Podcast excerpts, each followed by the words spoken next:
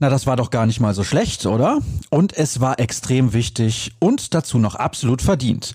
Und daher sprechen wir natürlich besonders gerne drüber. Der Sieg von Borussia Dortmund gegen den FC Augsburg steht im Mittelpunkt von BVB Kompakt, präsentiert von Zurbrüggen. Alles für ein gutes Zuhause.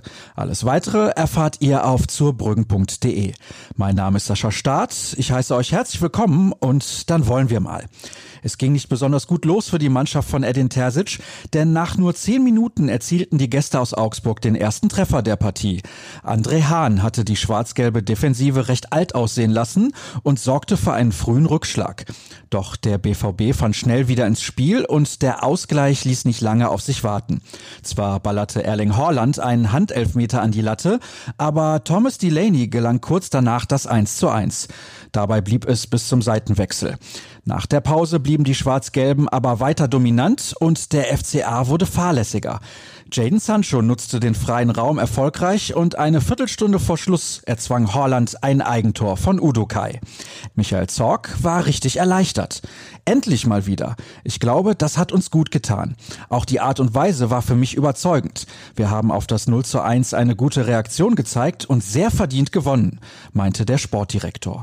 Und Julian Brandt sagte, das Gegentor war ein bisschen unnötig, weil wir wieder einem Rückstand hinterhergelaufen sind. Die Reaktion auf die letzte Woche war aber gut. So ein Spiel muss man dann natürlich früher killen. Fand er doch noch das ein oder andere Haar in der Suppe. Mit der Position etwas defensiver im Mittelfeld fand er sich laut eigener Aussage übrigens gut zurecht. Das dürfte auch Edin Terzic freuen, der, Zitat, von Rückständen und verschossenen Elfmetern die Schnauze voll hat. Dann habe ich noch ein paar Randnotizen für euch. Ihr werdet es mitbekommen haben, Roman Bürki konnte wegen einer Verletzung nicht mitwirken. Die Schulter des Schweizers macht Probleme und er wird auch am Dienstag im Pokal gegen Paderborn wahrscheinlich nicht zur Verfügung stehen. Derweil stellte Marco Reus einen Rekord auf.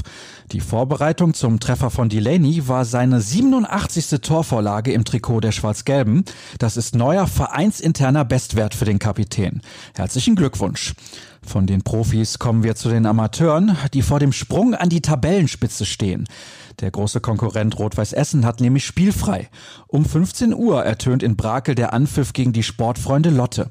Der Außenseiter aus der Nähe von Osnabrück kämpft gegen den Abstieg und wäre mit einem Punktgewinn wahrscheinlich schon hoch zufrieden.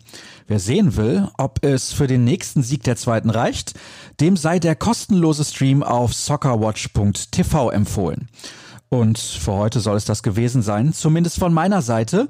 Die Kollegen sind umso fleißiger und das Ergebnis ihrer Arbeit findet ihr auf ruhrnachrichten.de. Die perfekte Ergänzung dazu ist Twitter.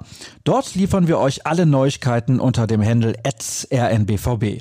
Meine Meinung ist unter Etzerscher Start zu lesen. Euch einen schönen Sonntag, genießt die hoffentlich freie Zeit und morgen seid ihr dann bei der nächsten Ausgabe sicher wieder mit dabei. Macht's gut!